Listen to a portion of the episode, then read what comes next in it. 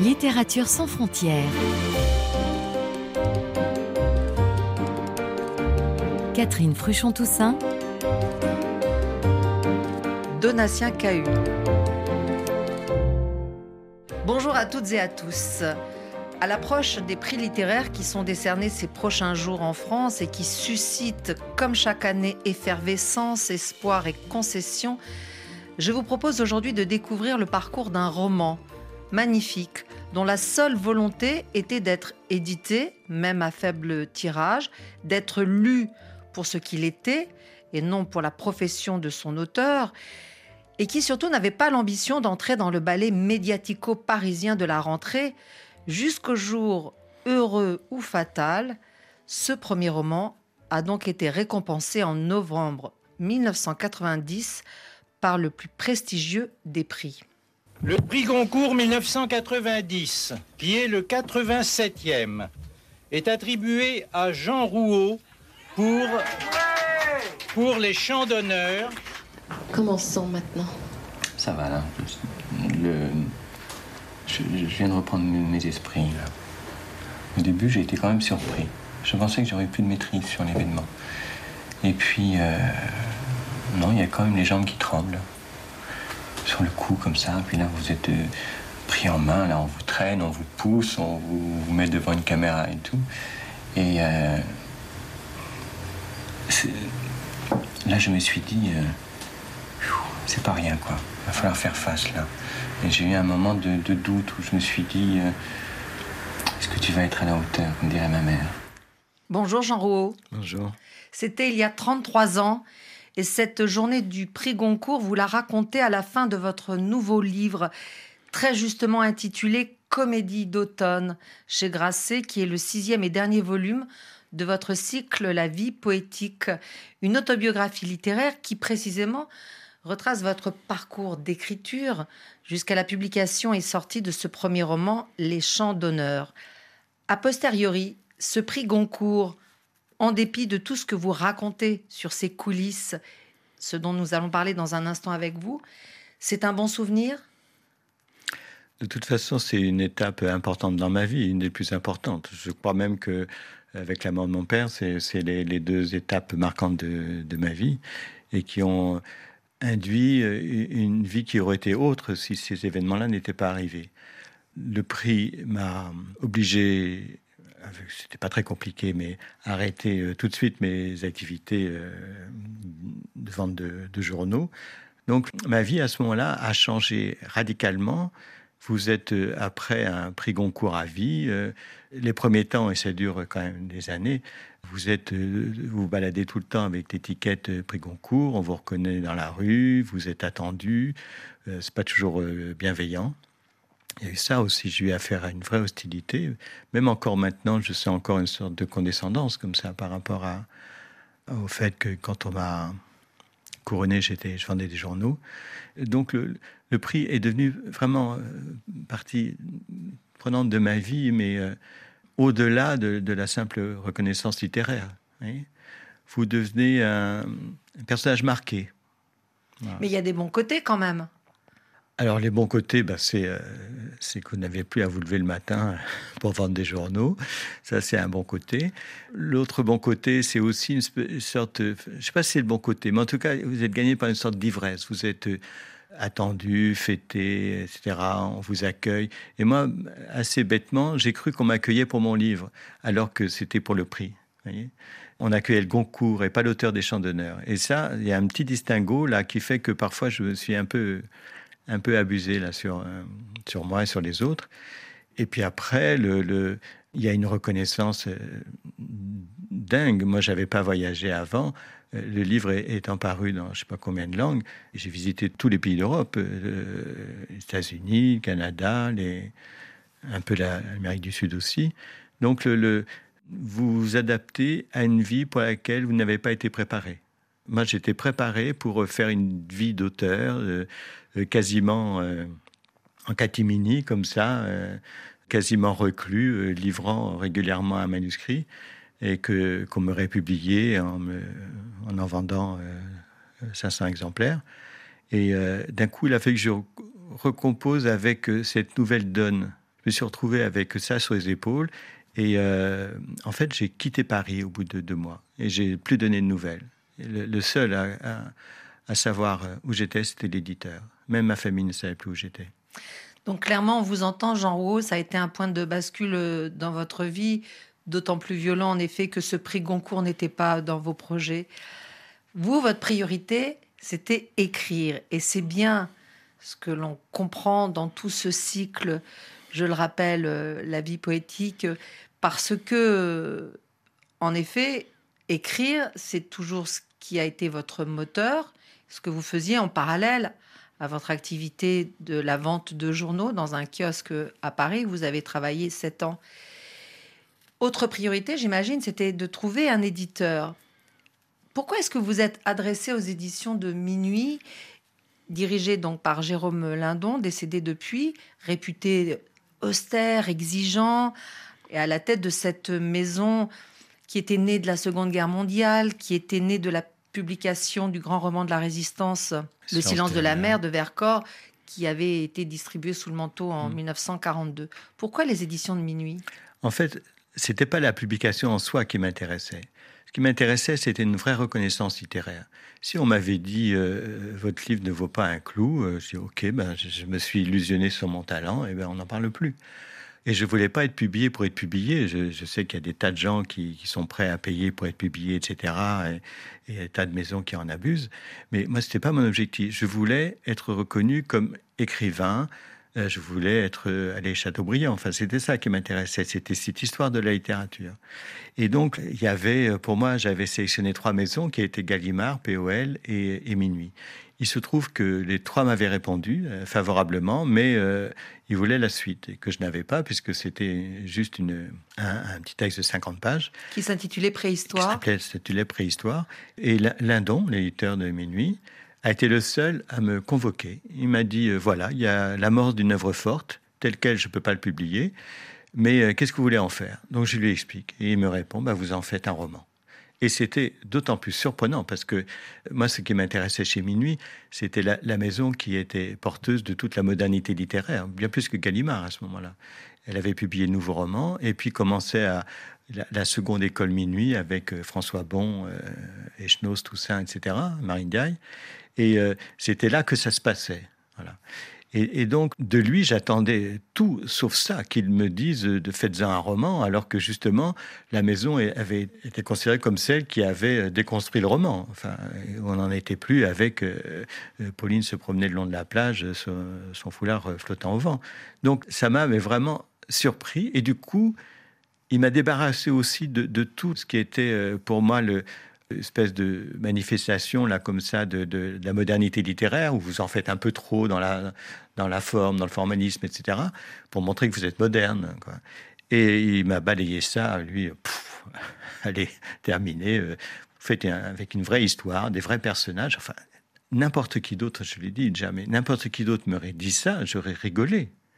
Mais c'était cet homme-là qui était euh, l'éditeur de, Beckett. Et en plus, quand euh, on lui parlait, il était à son bureau, euh, moi j'étais en face, et euh, il y avait que peu d'espace pour le fauteuil. Et derrière, il y avait un grand portrait de Beckett. C'est-à-dire que vous vous retrouviez coincé entre Beckett et, Jérôme Lindon, c'est-à-dire les, deux sommités littéraires de la deuxième moitié du XXe siècle. Mm. Donc, euh, à partir du moment où j'ai signé, où Lindon m'a dit Ok, j'ai une proposition ferme à vous faire, quand je lui ai apporté de, ce qui allait devenir un champ d'honneur, j'étais en règle. C'est-à-dire que toute cette vie-là que je m'étais imposée, c'est-à-dire j'avais fait des études de, lettres à l'université, en n'ayant aucune idée de, travailler, d'avoir un, vrai, vrai travail. C'était travailler la petite semaine pour avoir du temps pour écrire. Et euh, il a fallu tenir pendant toutes ces années-là comme ça. Et une fois que j'avais reçu l'imprimature de, de, cet homme, voilà, j'étais en règle avec mon, contrat. C'est lui que je m'étais passé euh, de moi à moi, qui était un contrat un peu, un peu bête, parce que franchement, le, se dire euh, je veux qu'on me reconnaisse comme écrivain et comme un écrivain important, vous dites ça, vous racontez ça quand vous avez 20 ans et, et, puis trouver un vrai travail, quoi. Victor Hugo disait bien je serai Chateaubriand ou rien, donc il faut bien avoir. Euh, voilà, il avait 15 ans hein, quand, quand, il dit ça. Moi j'étais un peu plus vieux, mais bon, mais c'était ça. C'était être reconnu comme un auteur littéraire. Voilà, c'était ça. Est-ce que vous voulez bien nous rappeler, Jean Rouault, quel était votre projet avec euh, Les Chants d'honneur, qui sera donc euh, le premier tome du cycle Le Livre des Morts? En fait, euh, j'étais, j'écrivais, et puis ce, sont les années 70-80, très marquées par la théorie littéraire, l'aventure de la phrase, l'aventure du texte, et d'où fallait évacuer tout référent. C'est-à-dire celui qui racontait une histoire était, mort, littérairement mort. Et donc, évidemment, je me suis embarqué euh, là-dedans parce que j'avais 20 ans et qu'il me semblait que les sirènes de la modernité sonnaient de ce côté-là. Et puis, euh, il y a un moment où vous vous rendez compte que, ça tourne en rond et que ça, ça, fait certainement pas avancer euh, quoi que ce soit. Et il y a eu un moment où je me suis dit, bon, il faudrait peut-être quand même penser à raconter une histoire. Et il y en avait une qui était là pour moi derrière la porte depuis déjà une vingtaine d'années. C'était la, mort de mon père qui, était, mort à 41 ans brutalement comme ça. Moi j'avais 11 ans. Et c'était un non-dit dans, la famille. C'est-à-dire que personne n'en avait jamais parlé. Et euh, quand j'allais à l'école, je passais quatre fois par jour devant le monument aux morts où il y avait deux noms de Rouault sur le monument aux morts, Joseph Rouault et Émile Rouault. Et donc, c'est bien après que, se rend compte de ce genre de choses. Mais depuis tout petit, je voyais que mon père était mort, en fait, puisque mon père s'appelait Joseph. Hein. Alors que ce Joseph Rouault, c'était un oncle à lui, qui était mort à 21 ans, dont, évidemment, il avait repris le prénom, comme ça se faisait souvent euh, après. On prend le prénom du mort. Et c'est comme s'il y avait un virus de mort qui avait été semé, là, comme ça, dans cette histoire-là. Ce qui fait que ce qui aurait pu être simplement une histoire familiale, triste, mais comme il y en a des, millions, d'un enfant qui perd son père, euh, c'est malheureusement assez banal, ou sa mère, ou ce... ce seul nom m'entraînait dans une histoire beaucoup plus grande, qui était donc l'histoire du siècle. Du coup, je me retrouvais avec un mort, Joseph, qui valait pour des millions de morts. Alors, cette écriture des chants d'honneur, elle euh, s'est faite aussi euh, au diapason euh, d'un titre que vous mm. citez euh, souvent, la sonate numéro 8 en la mineur de Mozart. Vous écrivez, Jean Rouault, qu'elle passe en boucle, cette sonate, pendant que vous écrivez. Est-ce que vous souhaiteriez qu'on l'écoute maintenant ensemble? Bien sûr, bien sûr.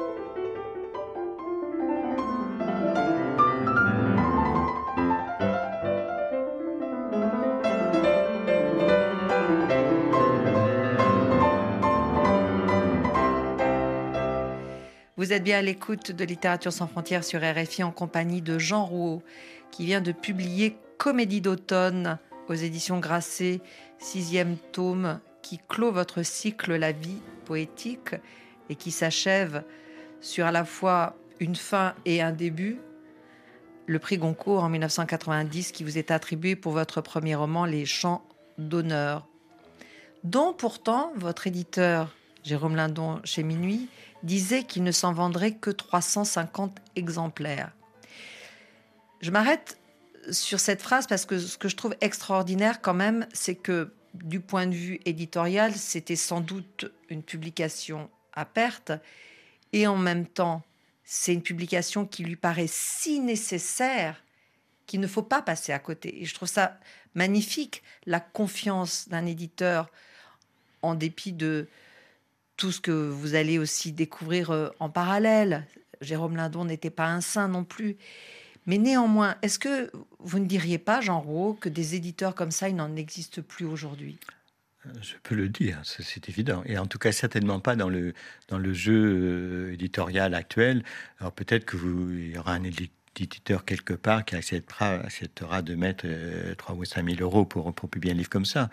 Mais euh, si vous n'avez pas le, système de distribution derrière, euh, vous pouvez les mettre dans votre cave et puis c'est tout, comme les, comme les saisons en enfer, la saison en enfer de Rimbaud.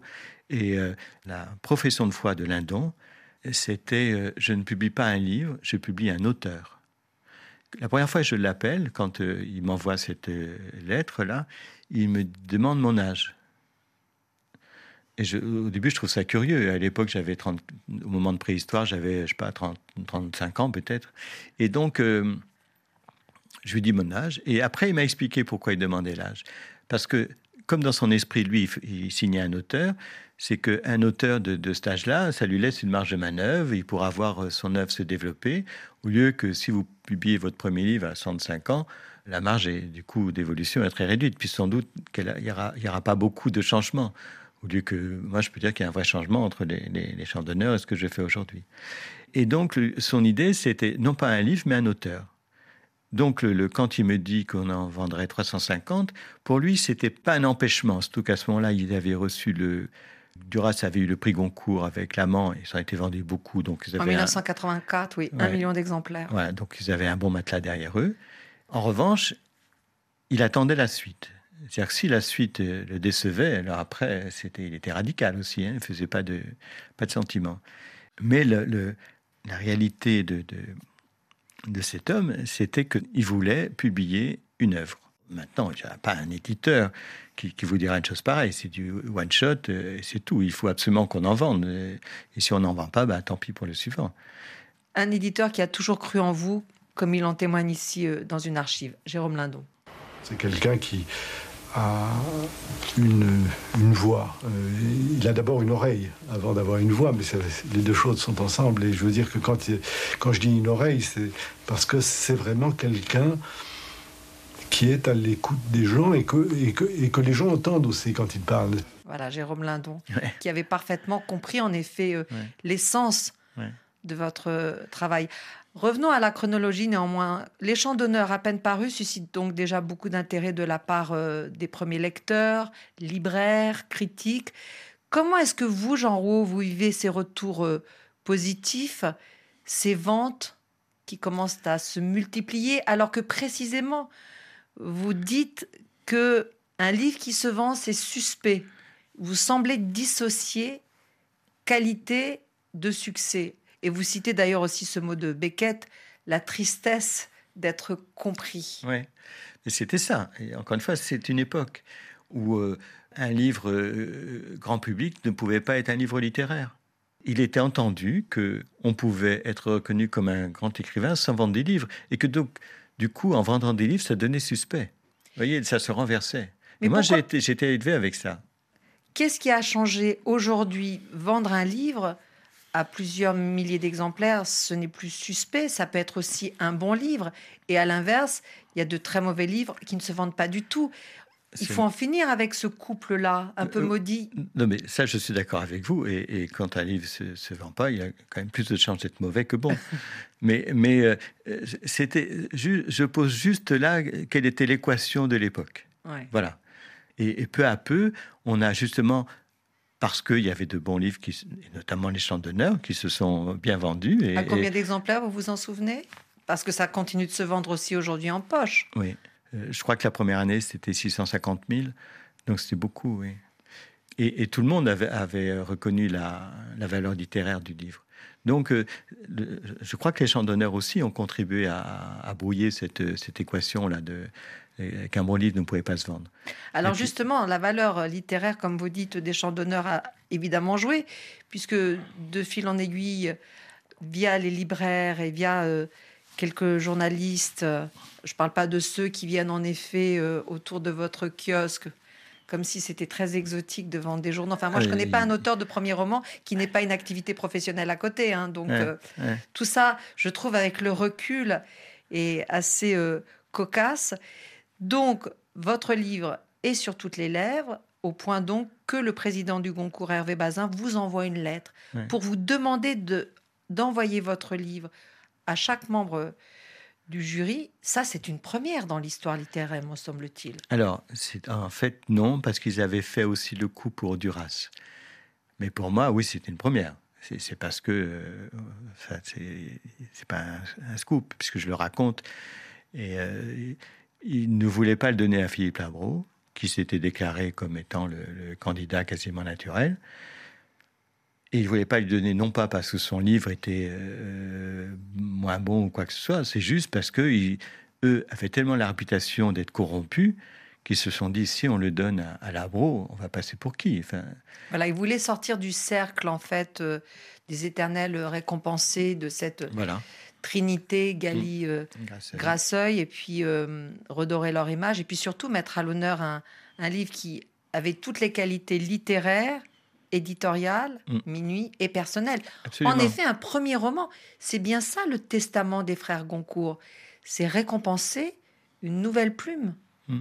Alors, il y, a des exemples fâcheux aussi dans le prix du Goncourt. Il y en a, un qui avait eu un, prix euh, pour son premier roman des années 50, j'ai oublié son nom, et euh, qui n'avait jamais pu écrire de, livre après, et qui était euh, parti cultiver de la vigne, je crois, ou un truc comme ça. Donc, la grande peur du, concours, c'était de, et ça je l'ai su par Hervé Bazin après, qui me l'a raconté, c'était de, couronner un auteur sans œuvre. C'est-à-dire euh, pour qui ça aurait été un one-shot ou que les autres livres soient euh, pas de la même valeur. Et quand j'ai publié le deuxième livre, Des hommes illustres, Hervé Bazin m'a écrit pour me dire s'il ne tenait qu'à moi, euh, je vous redonnerai le prix. Et, euh, mais c'était un soulagement de sa part, parce qu'ils avaient l'impression de miser gros quand même en, en, couronnant les champs d'honneur. J'ai eu une presse comme personne n'en a jamais eu. Mais il y avait plein d'articles qui disaient, bon, ok, ça y est, il a mis toute sa vie là-dedans, mais il n'en écrira pas d'autres. il y avait ce côté, bon, c'était un chagrin, là, du coup, il a, il a épongé ses larmes dans, les, dans son roman. Mais voilà, maintenant, il est à sec et on pourra passer à autre chose sans lui. C'est quand même extraordinaire de voir la pression que représente ce prix Goncourt, parce que même vous, Jean Rouault, qui racontez très bien à quel point vous êtes détaché de cette comédie euh, d'automne, il y a un moment, vous êtes un peu rattrapé euh, par la patrouille, parce que quand, euh, pour le coup, vous êtes dans un café à côté d'une chaîne de télévision pour intervenir, quelqu'un rentre en disant Vous êtes le lauréat du prix Goncourt. On sent bien qu'il y a quand même un petit tremblement en vous et qui se manifeste quand vous appelez votre mère et que vous vous trompez trois fois de ah numéro de téléphone alors que c'est le numéro de téléphone que vous connaissez le mieux au monde. Donc ça veut bien dire qu'il y a un, séisme. Quand euh, cet homme rentre dans le petit café, euh, il me traîne dehors, mais littéralement. Et soudain, je sors du café et là, je vois là, une marée de, de micros, de photographes, de, caméras et tout. Et c'est là que j'ai perdu pied. Parce que c'est pas normal quand même. Passer pas brutalement comme ça d'un état d'anonymat à une telle notoriété. Parce qu'en fait, c'est ça le truc, c'est que vous pensez toujours être vous-même et qu'en fait, l'événement vous modifie, vous marque en profondeur aussi. C'est pas simplement, euh, voilà, on, bon, ok, il y a le prix, maintenant on, arrête, on passe à autre chose. Non, non, vous êtes euh, quelqu'un d'autre en fait, que vous n'aviez pas anticipé. Parce que tout simplement, c'est Euh, c'est de l'ordre de l'impensable. On ne peut pas penser l'impensable. Puisqu'on en parle, c'est aussi euh, un magnifique portrait de votre mère que vous faites, euh, Jean Rouault, qui, on le comprend, ce serait sans doute passé de la notoriété, qui mm. s'est déplacée sur elle. Cette femme qui tient un magasin de vaisselle en Loire inférieure mm. et qui est une femme discrète et qui là, évidemment, par rebond, est en lumière qui sans doute aussi se serait peut-être passé de ce roman que vous avez écrit et qui néanmoins vous a toujours fait confiance. Alors ça, c'est les deux choses. La première, c'est cette confiance inébranlable qu'elle a eue en, moi. Lorsque j'ai annoncé que j'étais publié, elle a dit, mais je l'ai toujours su. ce genre de truc, alors que j'avais 37 ans, qu'on lui demandait régulièrement ce que je faisais, et répondait, il vit sa vie. Terminé, circuler, etc. Et simplement, elle ne savait pas du tout hein, de, quoi je parlais dans ce livre. Et c'est beaucoup, beaucoup, beaucoup plus tard que j'ai compris aussi sa réaction. C'est que dans ce livre, je parle au début de, mon grand-père, de ma grand-mère, donc de ses parents. Et pour moi, c'est les, grands-parents. Ça n'a pas le même poids pour un, pour un enfant, les grands-parents. Mais elle, c'était ses parents. Et au fond, je me moquais de ses parents. Et elle, et elle a normalement pas supporté. C'est-à-dire qu'elle m'en a, elle m'en a quand même voulu, elle l'a caché un peu. Et puis dans le livre suivant, elle a manifesté son, voilà, son désaveu et on est resté quand même six mois sans se parler après. Ah oui Le prix Goncourt n'avait rien changé? Non, pas rien du tout. Au contraire. ce qui a changé, c'est la notoriété. Je m'appelle Jean euh, et depuis tout petit, euh, personne ne m'avait jamais appelé Jean, c'était Jeannot. Euh, voilà. Et d'un coup, ma mère se met à m'appeler Jean il y avait quelque chose d'étrange. Vous voyez, j'allais avoir 38 euh, ans et, soudain, le, petit Jeannot, c'était terminé. Donc, euh, même dans le regard des autres, vous changez. Vous, vous avez l'impression d'être le même, mais les autres trouvent que non, que c'est un autre maintenant, qu'il va falloir composer avec un autre. Tous les rapports sociaux sont, sont brouillés avec ce genre d'événements. Qu'est-ce que vous diriez aujourd'hui à la lauréate ou au lauréat euh, du prochain concours dans quelques jours? Écoutez, c'est quand même une sacrée chance. Merci beaucoup, Jean Roux. C'est moi. D'être venu nous parler de ce très beau livre, mais qui se lit aussi euh, dans l'intégralité de votre œuvre, qui finalement est aussi entièrement tournée vers l'écriture et vers la vie. Comédie d'automne, qui a paru chez Grasset. Et un petit mot pour citer ce livre, Le Paris des Goncourt, pour ceux qui s'intéressent à la question. C'est un livre euh, dans la collection Le Paris des écrivains aux éditions Alexandrine, signé par Robert Kopp, qui voilà nous emmène sur les traces de ces deux frères, Edmond et Jules de Goncourt, qui ont déambulé euh, dans Paris et d'un lieu à l'autre. C'est un portrait en creux de la littérature euh, du 19e siècle. Et donc Comédie d'automne qui a paru chez Grasset. Merci beaucoup. C'est moi qui vous remercie.